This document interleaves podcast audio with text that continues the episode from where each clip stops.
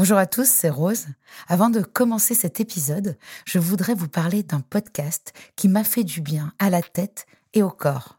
Adieu complexe de Malika Ménard nous plonge dans les pensées contradictoires de l'être humain qui voudrait cheminer vers l'acceptation mais qui se perd dans le doute, le jugement, le sabotage et la détestation de lui-même trop souvent.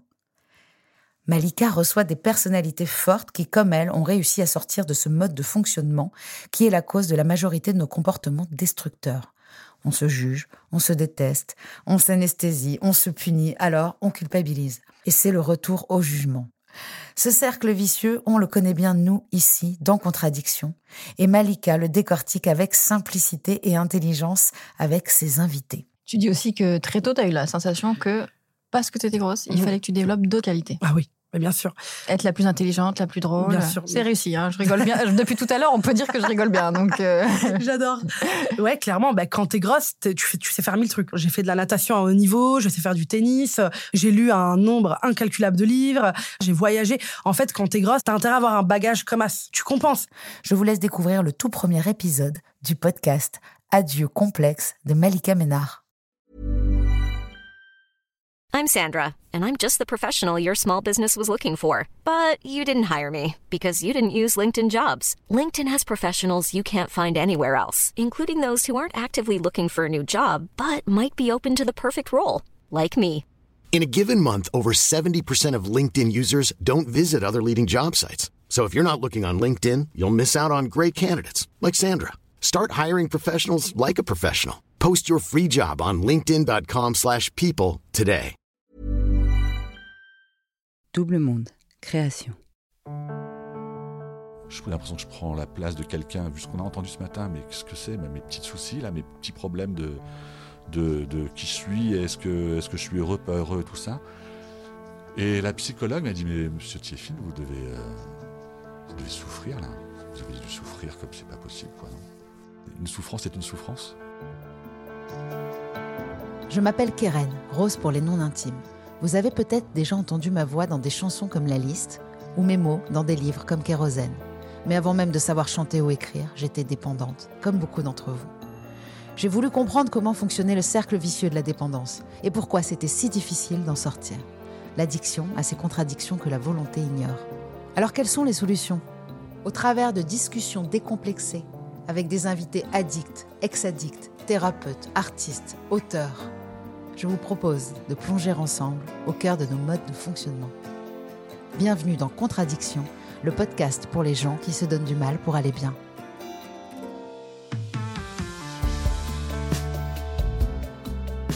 Et pour ne pas en manquer une ligne, rendez-vous sur les réseaux sociaux de Rose, de Double Monde et sur le compte Instagram Contradiction Podcast.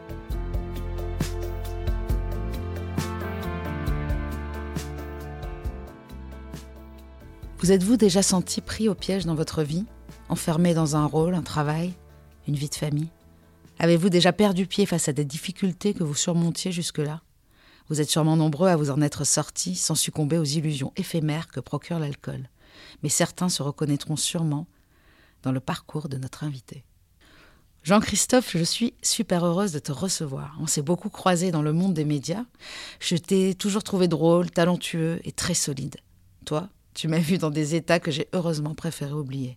Tu m'as dit plus tard avoir pensé que je devais être très malheureuse pour boire autant. Tu ne te doutais pas qu'un jour toi aussi tu plongerais dans cet enfer qu'est l'addiction.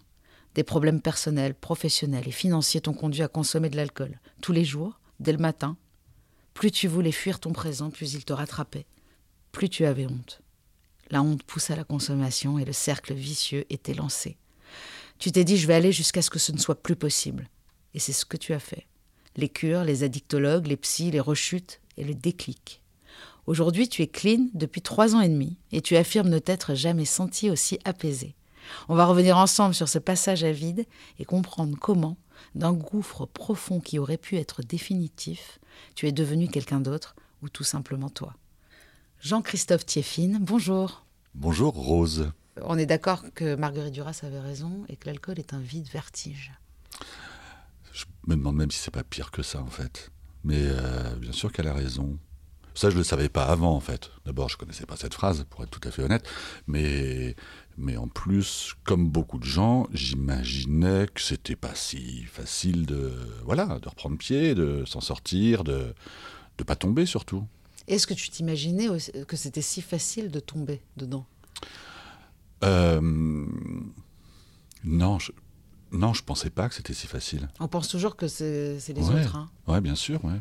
On voit les autres, on se dit, les pauvres, comment ils ont fait? Qu'est-ce qui leur est arrivé et, et, pourquoi ils n'ont pas résisté? Alors résister à quoi justement? Leur problème, mais surtout effectivement cette, cette, cette, substance qui est quand même euh, dingue. Moi je me souviens pas, euh, je me souviens pas, je saurais pas dire euh, le, le, moment exact où ça a basculé en fait cette addiction. Et à partir du moment où j'en ai vraiment eu euh, besoin, c'était comme ça et pas autrement.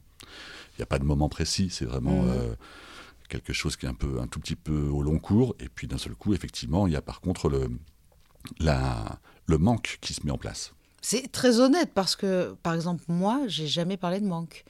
Euh, je consommais, je me rendais pas compte que j'étais en manque. Enfin, je, en tout cas, je, consommais régulièrement. Non, jamais, ah jamais. C'était un manque psychologique, en tout cas. Et puis, mhm. euh, disons que il y a le lien entre alcool et cocaïne qui s'est qui s'est euh, opéré et, mhm. en, et, en, fait c'était foutu. je buvais un verre, mon cerveau pensait cocaïne immédiatement, tu vois. Mais j'ai jamais pensé au sevrage, au manque, aux mots qu'on emploie souvent, le craving, enfin tout ce que j'ai appris après.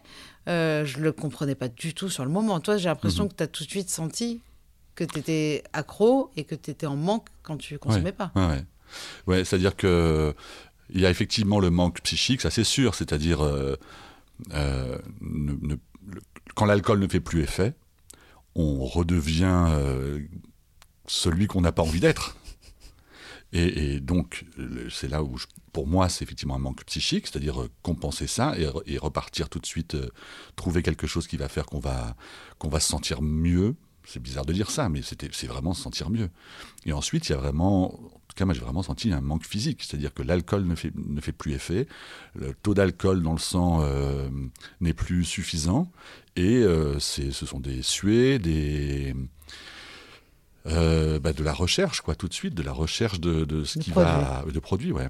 Du produit. Euh, c'est fou, mais effectivement, peu importe lequel, quoi. Peu importe lequel. Bah, avant d'en arriver là, euh, toi, tu étais quelqu'un qui. Bah, tu travaillais dans les métiers de la musique, de la télévision. Mhm.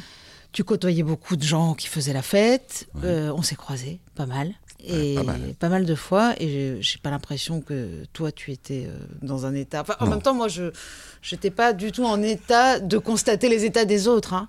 pas tout le temps en tout cas. Et c'était pas non plus euh, moi je t'ai pas vu loin de là euh, tout le temps très alcoolisé. Je t'ai vu souvent très alcoolisé mais pas tout le temps. Non moi je ne, je ne l'étais pas. Effectivement je consommais de l'alcool alors effectivement on travaillait on travaille dans des métiers artistiques où il y a quand même pas mal d'alcool qui, euh, qui circule parce que c'est c'est pas interdit, hein. c'est bien ça le problème.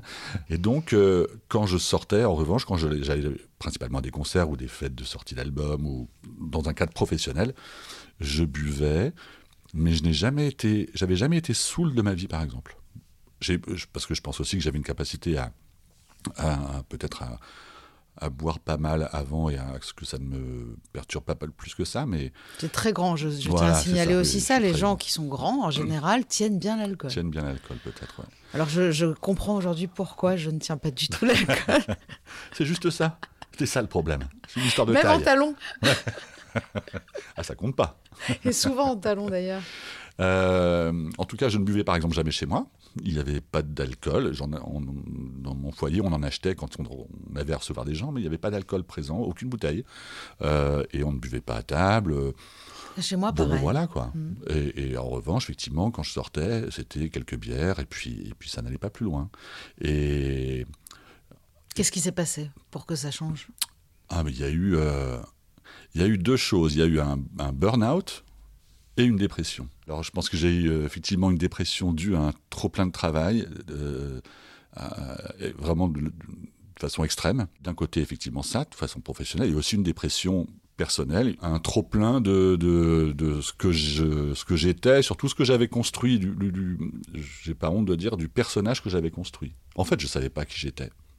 je pensais qu'il fallait que je sois comme ça, c'est-à-dire représenter euh, quelque chose, quelqu'un d'un peu solide, de sûr de lui, euh, parce que c'était un, c'est un métier aussi, dans les métiers dans lesquels j'ai travaillé, c'est des métiers de décision euh, où on doit faire des choix et il faut les assumer après ces choix. Mhm. Les choix, c'est assez simple. Par exemple, c'est de d'essayer de, décou- de découvrir un artiste et de se dire cet artiste-là, j'y crois, je crois qu'il va réussir. La réussite, ça peut être de vendre très peu d'albums, mais d'exister artistiquement et d'être très important. Euh, mais en revanche, quand on travaille évidemment dans une maison de disques, je l'expliquais il n'y a pas très très longtemps en plus, cette pression-là, à un moment donné, c'est une décision, on fait un choix sur un artiste, et ensuite il y a toute la boîte qui va vivre avec ce choix que vous avez fait, qu'ils n'ont pas fait. Et donc, si ça se passe bien, tant mieux, et, tout le monde est heureux de bosser pour euh, ce chanteur, cette chanteuse, ce groupe, et, c'est du succès, c'est de la réussite. Et s'il y a la moindre anicroche, on vous regarde en disant Ouais, bizarre ton choix. Enfin, ouais, moi, je l'aurais pas fait, quoi. Puis t'as vu, on n'y arrive pas, quoi. On n'y arrive pas. Et ben, il faut tenir, quoi. Et, et ça, c'est. Et en même temps, j'ai toujours voulu faire ce métier depuis adolescent. J'ai jamais voulu être musicien, chanteur, chanteuse. Moi, c'était ça que je voulais faire. Et donc, j'étais très heureux de le faire, mais, mais à un moment donné, il faut montrer de la solidité.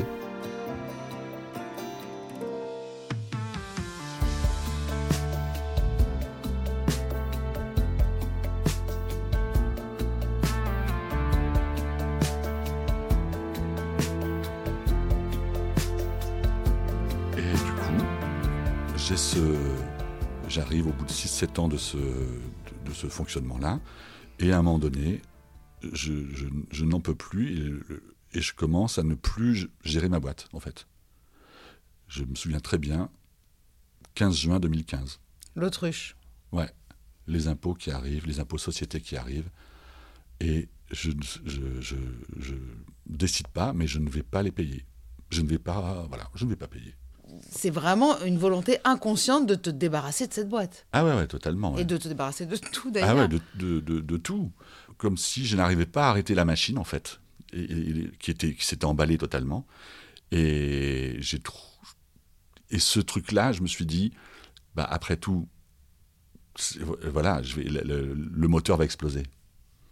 Voilà, c'est le seul moyen que j'ai, plutôt que de faire une pause et de dire stop, là, j'en peux, je peux pas, là, j'arrive plus à tout, à tout mener de front. Mhm. Euh, il y a cette pression de justement faire rentrer de l'argent dans une boîte, ce qui n'est pas la même chose que d'être salarié. Donc euh, la peur, la crainte, euh, la crainte, la, la- la peur terrible quoi, de ne pas pouvoir euh, avoir suffisamment de moyens pour maintenir un niveau de vie qui Conséquent. était conséquent. Voilà. Sans, sans, être, sans faire de folie, hein, c'était pas, mais quand même bourgeois évidemment. Pour vivre à Paris de toute façon. Euh, et ça, ça a duré une bonne année et demie de arrêter, effectivement, enfin en tout cas de faire en sorte que la machine s'emballe, c'est-à-dire au bout d'un moment de ne plus répondre euh, au courrier, quoi, au courrier Je, professionnel. je sens même quand tu en parles euh, un peu des palpitations. Je veux dire, c'est Ah une ouais. période. Moi, je, je ressens terriblement l'angoisse là, Ouais, ouais. et ça, ça, ça m'angoisse vraiment. Je- non mais je vois, je vois, je vois le, le- je vois le concept quoi, de totalement abandonner euh, Ah la, la gestion Ouais. de choses que tu sais, enfin tu sais que ça va te retomber dessus à un moment Oui. donné quoi. C'est impossible que tu que tu passes au Mm. travers.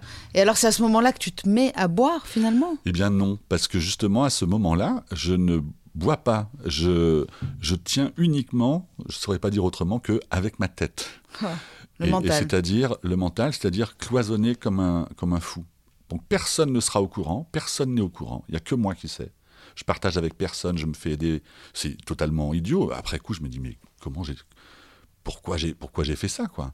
Et, donc, même euh, intimement, je pourrais dire, je, ne- partage avec personne. Et, donc, je vais euh, cloisonner, faire en sorte de, en tout cas, dire toujours, bah, non, ça va super bien, merci, c'est super, non, non, ça va bien. Et euh, de montrer même les réussites quand, il y en a. Donc, personne ne s'inquiète. Et moi, j'ai tout laissé tomber. Et donc, le courrier, les courriers arrivent de, des différents euh, euh, Rappels. rappels et choses comme ça. Et alors, mon truc, ça va être de d'attendre le facteur, d'être de me cacher dans ma rue, d'attendre le facteur pour que le facteur ne me voit pas non plus, sinon il y a peut-être des recommandés, et il me demandera de les, les réceptionner. De retourner à la boîte aux lettres une fois que le facteur est parti, de prendre le courrier professionnel et de le mettre dans un tote bag, de ne pas, le rega- pas le regarder, surtout pas, et de le cacher. Et ça, je vais tenir pendant, je ne sais pas, un an, un an et demi comme ça. Et après, donc là, je tiens uniquement avec, euh, en, en- en faisant un effort de malade pour euh, ne pas y penser. Et effectivement, au bout d'un moment, je- je- mon, mon cerveau, ma, ma- ma- ma- ma tête ne suffit pas. Et c'est là, par contre, que je vais commencer à boire. Pour oublier. Ouais. Pour oublier. Pour oublier ce qui se passe, pour oublier ce que je fais, ce que je fais. hein. Ta tête ne suffit pas, euh, Ouais. elle, elle y arrive Ouais. plus. Ouais. Donc ça, c'est le début de la descente aux enfers. C'est fou la rapidité avec laquelle tu vas devenir euh, dépendant. Ah ouais, ouais, ouais. Alors, on en parlera peut-être, mais il y, y a un vrai truc lié à l'alcool qui est qu'après, la mémoire est très, très, très affectée. Donc, maintenant, je ne sais plus très bien en combien de temps ça s'est passé. J'ai pas forcément d'une période, de date, euh, même d'événements précis. Euh, Je me souviens quand même d'un événement vraiment, quand même, qui m'a beaucoup marqué, où effectivement, euh, je suis dans un festival à Paris et euh, je suis j'oublie tout ce qui se passe, je ne sais pas comment je suis rentré chez moi. Ça, ça ne m'était jamais arrivé de ma vie. Donc ça, c'est quand même le, le, le premier, le premier moment fort, malheureusement, mais fort. J'en parle maintenant avec beaucoup, beaucoup de facilité parce que je suis très, très fier de ce que je suis et de m'en être sorti. Extrêmement fier. Oui, ça je connais parce que c'est vrai qu'on on- on arrive à parler de tout ça Ouais. quand on en est sorti. Vaut mieux en parler au moment où on, où on en a besoin. Et ce qui est assez dingue, c'est que tu arrêtes un peu d'aller travailler. Tu fais semblant d'aller travailler Voilà. et tu vas dans ta voiture. Ouais. Et tu bois. peux- Je peux, je peux pas travailler. C'est-à-dire que je pars travailler, j'ai vraiment l'intention d'y aller, et, et- et puis sur le chemin, ou même en arrivant, après je repars parce que, parce que je, je suis trop angoissé, stressé. Euh, Le seul truc qui me vient à l'esprit, c'est de boire pour tenir jusqu'au jusqu'au soir, Ah, Dès le matin, en fait. dès le matin.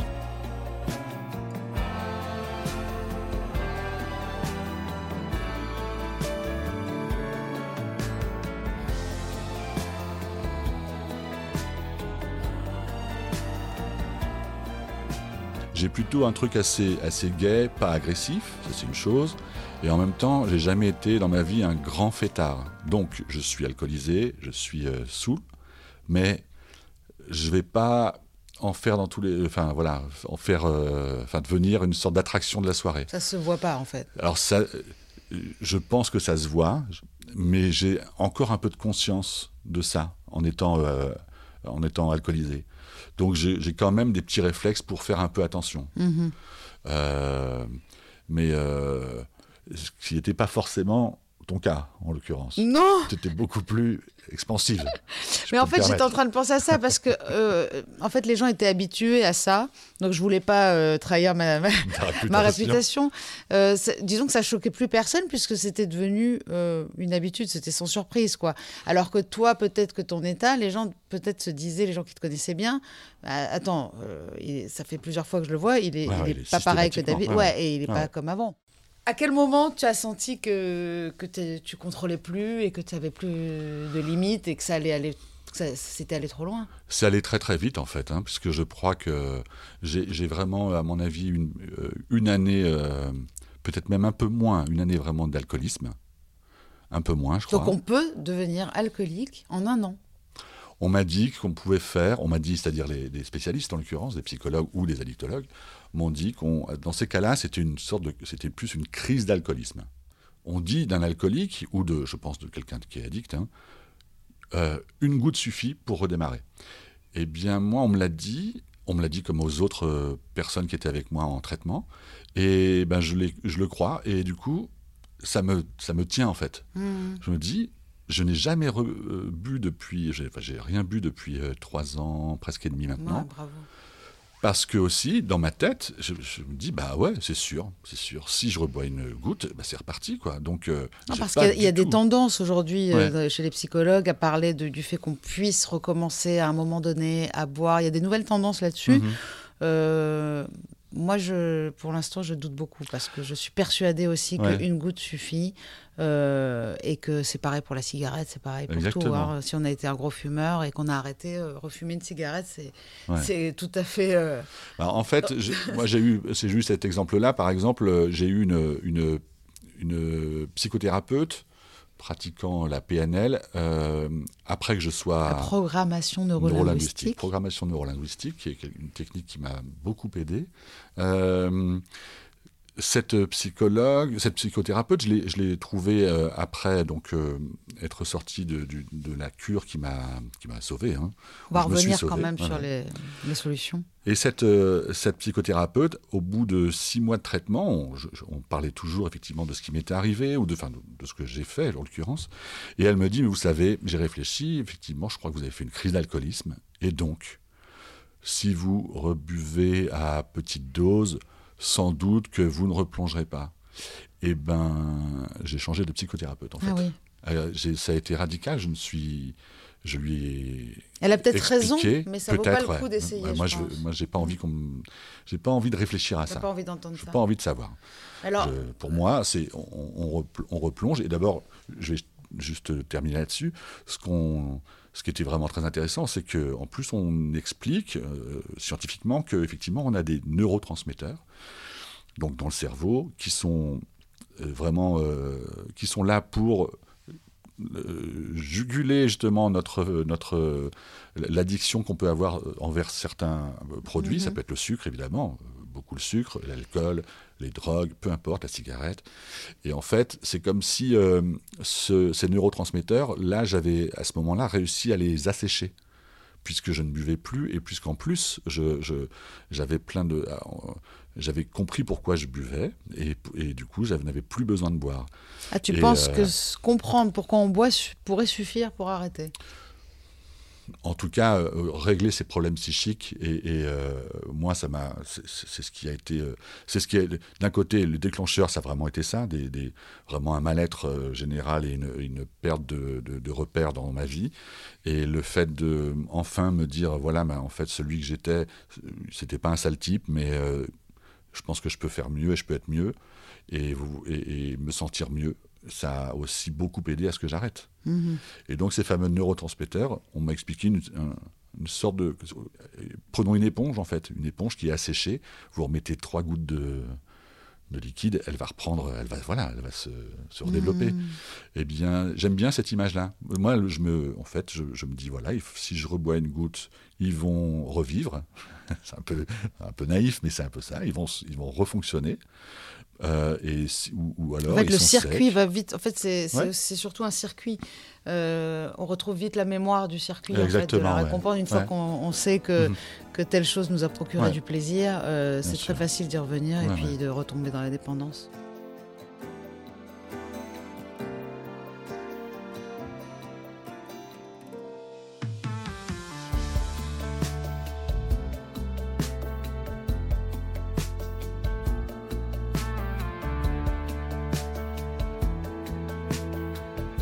Je crois savoir que l'élément déclencheur pour euh, essayer, en tout cas, parce que j'ai compris que ça a été plutôt difficile d'arrêter, mais pour commencer à essayer d'arrêter, ça a été quand même le, le, le fait d'être pris sur le, Oui. sur le fait, en fait, tout simplement. Tu t'es Ouais, fait ouais. gauler euh, par, euh, par ton entourage, par ton épouse. Tu n'as pas pu faire autrement que d'avouer et de devoir dire ok j'arrête. J'espérais de toute façon qu'à un moment donné, on, a- on allait, euh, tout allait être, tout allait se dévoiler, mais moi, j'étais pas capable de le faire. Et malheureusement, euh, toutes, toutes mes errances administratives et surtout euh, euh, financières et, et au- autour de ma boîte, à un moment donné, ça a eu forcément des répercussions. Et, et- et il a fallu, je pouvais pas tout cacher. Ça s'est su. quoi. ça s'est su. Et donc, mon, ma compagne, à un moment donné, a- l'a l'a compris et l'a l'a su. Et donc, euh, bah, elle est tombée des nues. Elle est tombée des nues. Mais elle savait que tu buvais Elle savait, mais en fait, on- le, le conjoint est toujours le, le plus mal placé pour se rendre compte, rendre compte véritablement de la gravité de la situation, parce que, parce que quelqu'un qui, qui, qui boit comme ça, c'est- un super menteur, quoi. C'est un super menteur. tous les, tous les, très grand tous les comédien. dépendants ont ce point commun. euh, on est des super menteurs. Ouais. Se mentir à soi, mais surtout mentir aux autres. Ouais, je crois que c'est surtout mentir à soi aussi, parce qu'on on arrive à se dire, moi, il y a des- il y, a des jours où je disais, euh, oh, j'ai rien pris depuis deux semaines. Mais en fait, j'avais consommé deux jours avant. Bien sûr. Je ne ouais. sais pas comment c'est possible de, de- de se mentir à ce point. Ouais, ouais. La situation s'est su, en tout cas ma situation euh, professionnelle complètement catastrophique et, et surtout financière s'est su. Et puis, et puis du coup, j'étais plus capable du tout à ce moment-là. J'étais totalement, euh, euh, voilà, dépendant, ultra dépendant et complètement incapable de réagir, d'agir, de faire quoi que ce soit. Et heureusement, ma, ma, ma compagne m'a ben voilà, m'a emmené dans un m'a emmené dans un centre, m'a dit, enfin me l'a dit. Moi, j'ai pas discuté du tout. Ah, Euh, et puis, euh, elle m'a, euh, on a trouvé, elle a trouvé un, un centre d'urgence psychiatrique dans Paris. Il y en a Mhm. beaucoup qui sont très intéressants parce que, évidemment, c'est le service public et ce sont des personnes qui, effectivement, m'ont pris en charge psychologiquement, psychiquement pendant un, pendant un certain temps jusqu'à ce que, effectivement, euh, je ne sois plus, euh, elle, elle ne puisse plus euh, me, me porter ou me supporter. Pas supporter, Oui, c'est oui, juste oui. qu'elle ne pouvait rien faire, quoi. Personne ne pouvait rien faire. c'est l'impuissance Voilà. autour. hein. Et donc, ce centre m'a trouvé un centre, une clinique, en fait, pour, de sevrage. Qui est évidemment quelque chose de, de, de- de- de primordial avant d'imaginer même guérir de ça, en fait. C'est d'abord réussir à ne plus boire, en tout cas le moins possible, Mhm. pour traiter ensuite la- le, le vrai problème euh, psychique, s'il y en a un. Euh, et j'ai fait deux séjours, euh, un séjour de deux mois dans une clinique en banlieue parisienne, à Ville d'Avray. Je suis arrivé ultra, je suis arrivé complètement perdu en me disant mais, enfin c'était fou quoi, une vie entière où d'un seul coup on se retrouve dans une euh, dans une chambre euh, seul euh, avec d'autres patients qui vivent plus ou moins la même chose et on se demande dans, dans- quelle vie j'étais en train de basculer. C'était effrayant, effrayant. Ma, vie a, basculé véritablement, quasiment du jour au lendemain. C'est-à-dire que j'avais une vie dans laquelle je vivais dans un appartement, enfin en tout cas avec une famille, dans la cité, dans la ville, avec, euh, avec un travail, avec des choses à faire. Et là, je me suis retrouvé du jour au lendemain sans rien de tout ça. Donc on est, euh, j'étais dans une chambre, je ne pouvais pas, pas sortir de cet euh, établissement. Il y avait un jardin, tout était très beau, il n'y a pas de problème, mais je me retrouvais totalement seul, quoi, totalement seul, avec un téléphone pour appeler des gens, Mhm. appeler mon entourage, avec un, un soutien génial et extraordinaire de voilà de ceux qui ceux qui m'aiment et ceux que j'aime, euh, que ce soit que ce soit familial, euh, amical euh, et Mhm. même au-delà. Mais, mais à un moment donné aussi, on sort totalement de la vie. Je suis sorti de la vie pendant, pendant quasiment presque un an, en fait. À tel point que X, moments, X mois après, quand, quand j'ai repris une vie normale, certains s'étaient euh, s'étaient inquiétés de mon absence, et puis d'autres n'avaient pas vu que j'étais, j'avais disparu Ah finalement. oui, oui. Beaucoup s'étaient posé des questions, ou alors juste s'étaient demandé, mais au fait, qu'est-ce qui t'est arrivé? On- Il paraît que. Bon, ça c'est autre, c'est encore un autre, un autre moment après. Mais donc voilà, j'ai passé deux mois euh, à essayer d'être sevré. Je suis sorti. Euh, J'avais évidemment énormément de problèmes. On avait familialement énormément de problèmes euh, à essayer de régler. Des, des- voilà, des créanciers partout. Ah hein. oui, bah oui. Euh, et j'étais totalement, ben voilà, désespéré quoi, de, ce- de cette situation dans laquelle je m'étais mise, m'étais mis, ouais, et, et- et- et ma famille aussi. Donc une culpabilité terrible. Et, et je suis retombé très rapidement. Ouais, le sevrage n'a pas tenu le coup, Ouais. là. Je suis reparti dans, cette, dans ce même endroit. J'ai fait deux mois et là, cette fois-ci, je l'ai pris entre guillemets de la bonne façon. En fait, il, il Notamment, faut, euh, il, faut le, il faut surtout voir la chance et l'opportunité que, que ça, ça peut Ouais. être, plutôt que de. Enfin, si on subit, de toute façon, ce, que, ce à quoi on résiste ouais, ouais, subsiste. sûr. euh, on peut, on- ça sert à rien de vivre ça euh, Ouais, comme ouais, une sûr. torture. Vraiment, c'est censé sûr. être une chance. hein. Oui, oui, moi euh, j'ai compris à ce moment-là que c'était que je, je faisais tout ça pour moi et pour. Il y a eu un moment en fait qui, qui a été un moment clé qui est qu'en fait le psychiatre, euh, je un jour Ah oui, une dit, phrase. euh, voilà, il y a une phrase, il m'a dit écoutez, euh, j'ai l'impression qu'il vous reste quand même encore un peu de vie en vous.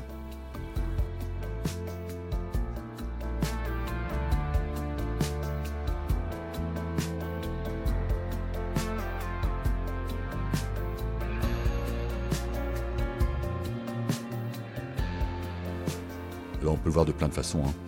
C'est-à-dire, on peut se dire, ah, génial, il me reste encore un peu de vie. Et moi, évidemment, je l'ai plutôt dit, putain, il me reste que ça. C'est fou, quoi. Je- je- parce qu'évidemment, j'avais. j'ai eu des idées, euh, suicid- des, idées suicidaires, évidemment, beaucoup, beaucoup, beaucoup, mais je ne suis pas passé à l'acte, et tant mieux. Euh, et, ça, je me suis dit, ah ben, bon, ben, je vais essayer d'en profiter. je pense que là, ça y est, je suis au fond, du fond, du fond. Il Ça reste une enfin. étincelle, il faut la, Voilà. il faut la raviver. Voilà, ou le fameux- la fameuse image de la piscine. hein, J'étais au fond de la piscine et ou bien on donne un coup de pied euh, au fond et on remonte, et, ou alors on y reste quoi. Eh bien, Moi, j'ai quand même la sensation qu'il faut toucher le fond pour remonter. ah ouais, Euh, Je pense que si, euh, c'est pour ça qu'il y a autant de gens qui boivent trop, mais qui ne s'arrêtent pas, malheureusement. Mhm. Et moi, je suis persuadée que c'est une chance d'aller toucher le fond. C'est il y a énormément de psychologues qui le disent. ouais. C'est Thierry Janssen qui en parle.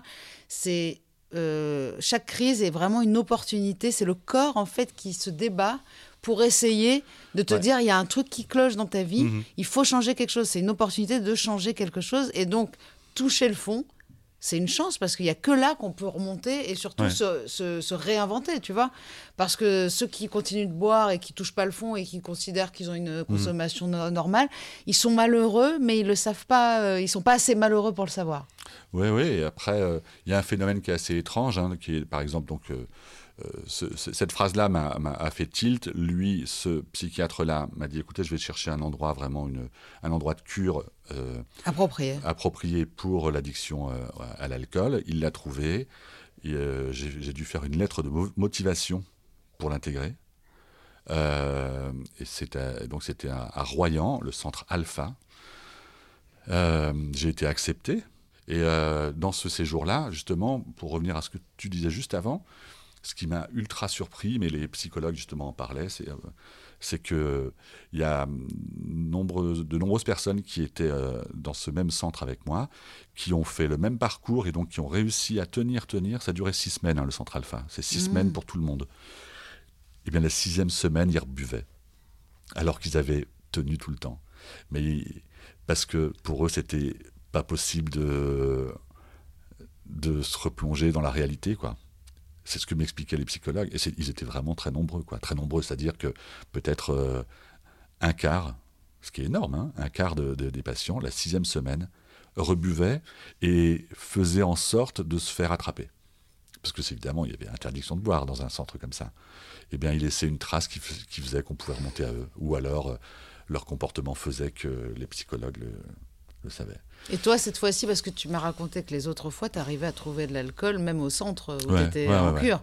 Et cette fois-ci, là, tu as suivi les règles strictement et tu as joué le jeu, quoi. J'ai joué le jeu, mais j'ai joué le jeu simplement parce qu'il y a eu un deuxième déclic terrible qui est que, en fait, ce, ce- ce- le- c'est vraiment un parcours. On rentre euh, dans ces centres alpha, on rentre huit toutes les semaines. Il y a huit personnes qui rentrent le mercredi et donc huit autres qui sont au bout de leur sixième semaine et qui Mmh. sortent. Donc, euh, moi, je, je suis rentré euh, avec sept autres personnes. On- quand on rentre, on doit souffler dans un alcotest et être à 0, 0, 0, sinon on n'est pas, on retourne chez soi. J'étais à zéro, on est rentré, donc j'ai découvert sept autres personnes, euh, et, et on, on va vivre ensemble pendant six semaines. Et la première, le premier exercice à faire, c'est euh, donc on rentre un mercredi, et donc le jeudi matin, euh, toute la journée, on va chacun avoir 20 minutes, donc on va préparer, euh, on va avoir le temps pour préparer, 20 minutes pour raconter ce qui nous est arrivé, pourquoi on est là, quoi. Et moi, je passais en quatrième ce jeudi-là. C'est-à-dire qu'il y avait trois personnes le matin, le déjeuner du midi, ensemble, hein, dans un réfectoire et tout ça, et après, c'était à moi. J'avais écrit tout ce que voilà, tout ce que je savais, tout ce que tout ce qui m'était arrivé, tout ce qui m'était arrivé, tout ce que je m'étais aussi infligé, hein. parce que c'est ça aussi l'alcoolisme, hein, c'est aussi s'infliger quelque chose. hein. Euh, et les trois personnes du matin sont passées. Il y avait euh, deux femmes et un homme, et les trois avaient été violés dans leur vie, les trois. C'était et donc euh, nous on était les autres étaient en face à écouter l'histoire de chacun. Ça a duré toute la journée. On est parti donc faire ce, déjeuner. Et moi j'ai pleuré. Je suis allé dans un coin et j'ai- pleuré parce que c'était tellement terrible ce qu'on avait entendu. Euh, et puis puis surtout je me suis dit mais qu'est-ce que tu fous là espèce de excusez-moi mais espèce de con quoi. Toi avec tes petits problèmes des- existentiels de je suis pas bien dans ma peau. euh, euh, je viens d'un milieu et, et je me suis élevé dans la société, mais finalement, qui je suis Est-ce que c'est ce que je voulais véritablement C'est le euh, syndrome de l'imposteur, mais même dans les, Oui, dans- pour les, les mauvais Ah côtés, ouais, quoi. ouais, ouais. J'ai pas le droit d'être là. Ouais. Et donc, euh, après déjeuner, ben, c'était à mon tour. J'ai fait mes 20 minutes, j'ai raconté ça. J'ai raconté le plus honnêtement possible, sans doute plus honnêtement que ce que, que ce que j'avais T'avais prévu, de faire. prévu. Et, et, et à la fin, je n'ai pas pu m'empêcher effectivement de dire ça, de dire juste, je, je voudrais terminer là-dessus. Franchement, j'ai honte, j'ai l'impression légitime. ouais, j'ai l'impression que je prends la place de quelqu'un, vu ce qu'on a entendu ce matin, mais qu'est-ce que c'est, mes petits soucis, là, mes petits problèmes de, de, de qui je suis, est-ce que, est que je suis heureux, pas heureux, tout ça. Et la psychologue m'a dit, mais monsieur Tieffin, vous devez, euh, vous devez souffrir, là. Vous avez dû souffrir comme c'est pas possible, quoi, non? Euh, Et la souffrance, elle est, voilà, une souffrance est une souffrance. Il n'y a pas de degré de souffrance. On a reconnu ta souffrance. Et voilà. Et à partir de ce moment-là, c'est pas que j'ai arrêté de boire. De toute façon, j'avais, voilà, j'étais là pour arrêter de boire. ça. Mais surtout, là, je me suis battu comme un chien, mais comme un chien. Ah, parce qu'on a reconnu ta Ouais. souffrance, en fait. Ah ouais. Et je me suis Et dit. ça, voilà. c'est le début de, c'est le début Ouais. de, du. Bien du- sûr. Ouais. Et puis j'ai une chance. Puis c'est une chance. Voilà, on me donne une chance. Bah, allez. Ouais. Là, c'est bon. J'étais au- là, je suis au fond de la pisci- piscine. Je donne ce putain de coup de pied. c'est fou cette clinique alpha euh, qui, qui peut ouais. qui peut guérir en six semaines. Et euh, en tout cas, alors guérir dans le sens où il y a plusieurs techniques qui sont appliquées, pas mal d'hypnose, la fameuse PNL, programmation neurolinguistique, qui permet de traiter du trauma, des traumas qui, qui, qui pour beaucoup, nous ont amenés à ça. C'est pas les effacer, c'est absolument pas les effacer, c'est plutôt euh, Reprogrammer. ouais, reprogrammer. Donc euh, faire en sorte que ces traumas ne, ne, ne, ne viennent pas nous, euh, nous, nous attaquer quand on se retrouve dans une situation qui peut rappeler ce qu'on a déjà vécu. C'est aussi bête que ça, mais un alcoolique, quand il, quand il repasse devant un bar où il a vécu quelque chose de dur, euh, ça va forcément, ça, ça peut réenclencher l'envie d'aller dans ce bar. Et puis surtout, psychiquement, c'est effectivement, moi j'avais beaucoup de, euh, de, de choses. Voilà, tout le monde a vécu des moments qui, euh, qui ont été un peu fâcheux, avec ses parents, sans ses parents, adultes, euh, des trucs qui effectivement systématiquement nous sont des freins, des freins terribles. Et moi j'avais j'avais, j'étais pas suffisamment fort et pas armé avant pour euh, faire en sorte que ces freins-là ne réapparaissent pas systématiquement quand je me retrouvais à devoir prendre des décisions, à, à pas prendre des risques, mais en tout cas à être, euh, voilà, être fort, quoi. Tu sais ce qu'on m'a dit euh, au Narcotique Anonyme? On m'a dit si tu crois que, que tu es sevré et que tu es sorti d'affaires, passe, passe euh, une semaine en famille. C'est-à-dire que ça réveille. oh, c'est normal. Ça Ouais. C'est pas que la famille peut être exceptionnelle même, Bien sûr. mais c'est que en fait c'est Ouais. de là que viennent toutes nos, nos souffrances entre guillemets Ouais. euh, à tous les êtres humains. euh, Oui, tous les êtres humains. Puisqu'on s'est construit dans cette maison Bien familiale, il y a des choses qui se sont bien construites et d'autres non quoi. Oui, et puis il y a euh, le fait effectivement de reproduire aussi beaucoup de schémas que Exactement. le- nos propres parents ont, ont- ont connus et, nous de les reproduire, en tout cas les, les transmettre aussi à, à Ouais, nos, à nos c'est extrêmement complexe, franchement. Et c'est vrai que, que si, en fait, sans aller comprendre, parce que retourner dans le passé tout le temps, moi je trouve ça un peu lourd, sans aller forcément comprendre toujours ce qui s'est passé, c'est déjà de briser le schéma. Mhm. Ouais. Juste de se dire, euh, quand je vois ça, euh, je, ça va pas me faire penser automatiquement à ça. Ouais. Et c'est ça la, la Ça PNL. va pas m'angoisser, Voilà. me, me, me- me- me mettre dans un état de, Mm, mm. de faiblesse. Mm. Puis aussi, c'est de se rendre compte qu'effectivement, euh, ce qu'on a vécu comme des, des- des traumas, c'est nous qui l'avons vécu comme un trauma. C'était peut-être bizarrement pas très très Exactement, important. c'est la perception que l'on a Oui. des événements. C'est même pas des choses qui, qui à la base ont été faites sciemment. Euh, c'est pour ça que d'en vouloir et de sans cesse vouloir retourner en arrière et dire oui, parce que moi, quand tu m'as dit ça, quand tu m'as fait Ouais, ça, ouais. j'ai vécu ça comme ça. Mais en fait, on, on ne, chaque être humain ne vit que, et ne, ne comprend les choses que par sa perception. Oui. C'est-à-dire que moi, j'ai l'impression de te connaître, Mm. mais je, je connais que la partie que je perçois de toi. Exactement. Je ne sais pas qui Exactement. Et En tout cas, moi, ça m'a bizarre, et pas bizarrement, mais je pense que c'est justement loin le, le contraire du bizarre. Je me suis énormément rapproché de ma famille et de mes parents euh, Mm. suite à cet événement, parce que j'ai compris que certaines choses que j'avais mal vécues, c'est moi qui les avais mal vécues. Mais moi aussi, tu as Voilà. raison. Tu as raison. J'ai, par- Mm. disons que j'étais pas fâchée, mais je crois qu'au fond de moi, j'étais fâchée. Oui, Euh, on- inconsciemment, on, a, on, on pardonne pas des choses. Et quand on lâche ça, le pardon, c'est le début de la guérison. ouais, hein. bien sûr. Et, euh, et donc, euh, voilà, six semaines en tout cas Euh, pas évidente. Les deux premières la première semaine, on ne sort pas du tout de, cette enceinte. La, la, deuxième semaine, on commence à pouvoir sortir de l'enceinte, mais euh, en groupe.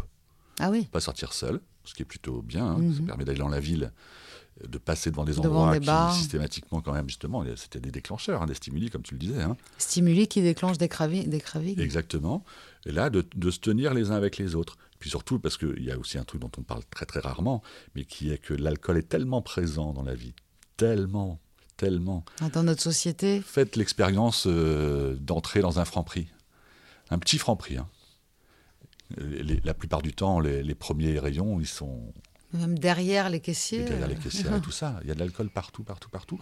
Même ce que j'ai appris effectivement pendant ces jours, c'est même que- quelquefois dans des produits euh, de consommation dans lesquels il n'y a pas besoin d'alcool. Mais, mais l'alcool étant un produit addictif très très puissant, qui va donner envie de reprendre ce produit. Il y a par exemple des pizzas, des choses comme ça. Ah oui. Ah ouais. Mais, euh, Ah bah, tu vois, ça, je regardez, savais pas du tout. c'est vraiment, c'est, il y a par moment, regardez dans les, les ingrédients, Il y a dans 1% certaines, certaines pâtes à pizza, il y a un, voilà, il y a un, pour- il y a un pourcent d'alcool. Pourquoi? Il n'y a aucune raison. C'est pas pour faire gonfler euh, la, la- la- la pâte. hein. Il y a d'autres additifs euh, bien, bien plus forts que ça. Mais c'est vraiment pour se dire, bah, tiens, Ah ouais, ouais. elle était vraiment bonne. J'ai bien, j'ai bien y revenir sur Non, mais surtout en France, en fait, on est, on est quand même conditionné par ça. Aujourd'hui, boire du. Si tu bois, moi, combien de fois on me dit, Ouais, ouais. tu vas quand même boire un peu de ce vin, il est incroyable. Mais quoi, si tu, si, si tu t'arrêtes, euh, si tu t'autorises plus de plaisir. euh, Bien sûr, ouais. et en fait, les gens ne comprennent pas non plus que que l'on puisse pas contrôler. Mais moi, très rapidement, j'ai eu aucun souci après être sorti euh, euh, bah, de guéri, euh, manifestement, en tout cas, euh, oui, guéri, puisque je n'ai pas plus jamais rebu depuis euh, mon entrée dans ce, dans ce centre. Très rapidement après, j'ai pu être à des endroits où d'autres personnes buvaient. Je- Sans je problème. prenais- voilà. Je prenais pas de risque, j'allais pas dans les bars, ça m'a pris peut-être un an d'aller dans Au un début, c'est dur. hein. Ouais. Mais en tout cas, si chez moi ou autour de moi, les, gens, les gens buvaient un apéritif, ça ne me posait pas de problème. Par contre, on m'avait, par contre, je n'ai plus jamais ré- réouvert ouvert une bouteille d'alcool pour quelqu'un. Hmm. Je ne fais plus les gestes. Je ne sers plus parce que le corps, euh, c'est voilà, c'est une mémoire en fait, hein, et même les gestes peuvent être une mémoire. Donc on essaie, on nous dit. Moi, comme j'ai toujours cru les médecins, en général, même pour une angine, pour un truc comme ça, je fais ce qu'on me dit. Donc euh, là, je fais la même chose. Je me dis, bah, voilà, essayez pas, n'essayez pas de, de provoquer, en tout cas, de vous Mm. mettre dans une situation potentielle de rappel de quoi que ce soit. Donc, Parfois, Voilà. on se croit plus fort que ce que Oui, l'on est oui. aussi. hein. On est Mm. sûr que ça nous fait rien. Et finalement, en fait, inconsciemment, Ouais, ouais. d'avoir vu toute la soirée les gens boire. ouais. Ça dépend. Moi, je vois, il y a beaucoup de gens aussi qui, qui sont gênés de boire. euh, ça ne te Oui, dérange oui, pas oui, que je. ouais. Et j'ai l'impression que j'ai une maladie, tu vois. Ouais, mais en fait, j'ai une maladie. En fait, j'ai une maladie, Ouais, mais, en fait, il faut considérer qu'on est allergique, tout simplement. Exactement. On ne ouais. peut pas le boire, on est allergique à l'alcool. Et je pense que c'est une très bonne solution. Tu as, connu aussi les groupes de parole dans, ce, dans cette clinique euh, Euh, dans, les- la, dans la précédente, en fait, j'ai connu anonymes. les alcooliques anonymes. J'étais très réticent. euh, D'ailleurs, je ne savais même pas pourquoi, mais j'avais un espèce de truc un peu genre, c'est bizarre. Et surtout, être aux alcooliques anonymes, ça veut vraiment dire que En un France alcoolique, aussi. Quoi. Alors en Euh, France, on adore le vin, mais Ouais. on n'aime pas les alcooliques anonymes. Et en fait, ça m'a vachement aidé. En fait, ça m'a vachement aidé. euh, J'y suis allé peut-être une année en tout, puis je ne suis plus jamais retourné depuis long- très longtemps parce que j'en avais, plus besoin. Mais c'était vraiment très important de de- de- d'être avec d'autres personnes qui finalement ont, vivent- ont vécu ou vivent la même chose que toi. Et puis, euh, et puis c'est d'ailleurs aux alcooliques anonymes que j'ai appris ce, ce- ce mot. Euh, que j'avais, dont j'avais jamais entendu parler et qui, pour le coup, maintenant, beaucoup, beaucoup m'en parlent, c'est d'être résilient, quoi, le résilient. C'est-à-dire réussir à, à, Transcender une souffrance. à transcender une souffrance. Et, et moi, c'est le truc dont je suis plus fier dans ma vie, à part évidemment, comme beaucoup, euh, d'avoir eu des enfants euh, formidables. Oui, encore. Hein, mais euh, Pourquoi- ouais, et non, mais encore, pourquoi, et encore, pourquoi ouais, on est enfants, fiers? Ils sont, ils sont à part entière eux-mêmes. On n'est pas censé être fiers. Non. Mais des choses qu'on réalise, euh, moi, je, je- franchement, je te soutiens dans, dans cette fierté parce que on, on se rend pas assez compte Ouais. à quel point c'est difficile. Aujourd'hui, bon, tu m'as déjà répondu, tu m'as dit que consommer modérément, ça ne t'intéressait pas de toute Non, façon. non. Et qu'est-ce que tu, comment t'envisages euh, la suite? C'est-à-dire, euh, tu, est-ce que ça t'a donné des forces pour faire d'autres choses dans ta vie euh, qui finalement te conviennent plus? Oui, ben en fait, j'ai- ma vie a totalement changé euh, autour de cet événement-là. Je suis reparti de 0, 0, 0. C'est que je suis parti vivre chez mes parents, par exemple. Hein. J'avais plus Oh là là, rien, c'est- ouais. plus aucun moyen, plus rien. Et je me suis battu. J'ai- J'ai j'ai retrouvé du travail euh, à presque 50 ans, ou même 50 ans, peut-être, je ne sais plus. Je, travaille maintenant, je sais pourquoi je le fais, avec un plaisir dingue. Et, et, et même si effectivement on a, une- on a tous connu une période difficile, moi maintenant je sais, comme, je sais ce, que, ce que je cherche dans ma vie, enfin. Donc euh, ça c'est pas quand mal même, de dire euh, je sais ce que je cherche. C'est-à-dire que tu continues quand même à chercher. Ah oui, mais heureusement. C'est-à-dire que tu je- dis pas j'ai trouvé ce que Non, je cherchais. non, non, je cherche, tu, continue. tu sais ce Ouais, que tu ouais, cherches. c'est bien, c'est encore honnête.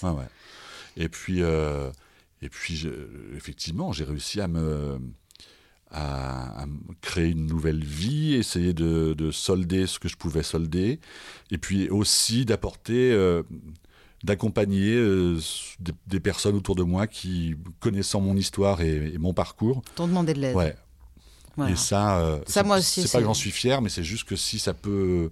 Donc là, il y a deux personnes en ce moment, par exemple, des, des- des gens que je connais, quelqu'un que je connaissais absolument pas, mais quelqu'un m'a, un ami m'a dit, tu peux aider mon, voilà, quelqu'un. Et euh, et voilà, je parle, je parle, je parle, et je- je- parce que je comprends ce qui, je comprends ce qu'ils vivent, quoi. Et là. Et, et quel bonheur c'est aussi, je sais aussi, et je, je crache pas dessus, quel plaisir de boire, de- que c'est de boire un verre. Moi, le, le goût de- de- d'un verre de vin, d'un verre de bière, je, j'ai encore, je sais encore ce que ça fait, il n'y a pas de problème. Mais, mais je, trouve, je trouve autre chose pour, euh, pour me procurer ce plaisir-là. Ça vaut pas le, le- ça vaut pas le prix. euh. Ah non, ouais, pour certains, c'est vrai. ouais. Quand on a connu l'enfer comme euh, Ouais. toi et moi, Ouais, ouais. je pense qu'on sait que le, le meilleur des vins ne Ah, vaudra ouais, pas euh, jamais, l'enfer. Ouais, ça c'est clair. Alors c'est merveilleux de pouvoir aider. Moi, je pense que c'est ce qu'il y a de plus beau dans tout ça, Ouais. c'est de pouvoir aider d'autres dépendants qui, qui souffrent encore. Mais rien que ce que tu fais en en parlant, c'est juste, euh, voilà, c'est tellement peu habituel et on a tellement. Moi, j'ai eu, j'ai eu honte très, très, très, très peu de temps. Et maintenant, je suis très, très fier. Ah de- oui, c'est ça, c'est la honte se transforme en fierté. Ouais. Ouais. Et moi, ce que j'ai, ce que j'ai adoré dans ton, par- ton- dans ton parcours, c'est vraiment à quel point ce gouffre euh, dans lequel tu étais, Mhm. qui, qui semblait définitif. Tu disais que tu allais droit dans le mur, mais tu comptais même le faire, pas métaphoriquement. Tu pensais à être dans une voiture Ouais, et ouais. foncer dans Ouais, un mur. foncer dans un mur, Et de ce gouffre-là, qui était presque Mhm. définitif, tu as réussi à devenir quelqu'un d'autre et même à devenir toi. Ouais, enfin. C'est même pas redevenir quelqu'un. hein. C'est, je pense, devenir enfin celui que je, que je devais être. le corps sait mieux que nous euh, Mm, quand ça va exactement, pas. Et je crois qu'il il faut savoir prendre chaque crise comme une opportunité. Ouais. Et, et- et parfois, il faut aller au bout de Ouais. cette crise, toucher le fond.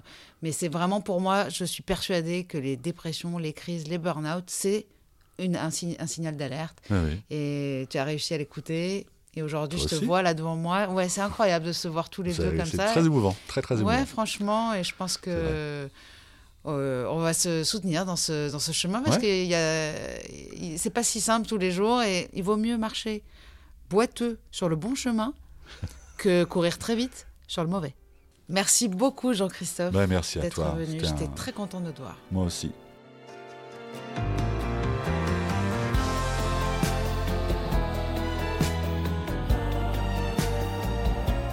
Rendez-vous chaque semaine sur toutes vos plateformes de podcast préférées. Et en attendant, on se parle sur les réseaux sociaux de Rose, de Doublement de Création et sur le compte Instagram Contradiction Podcast.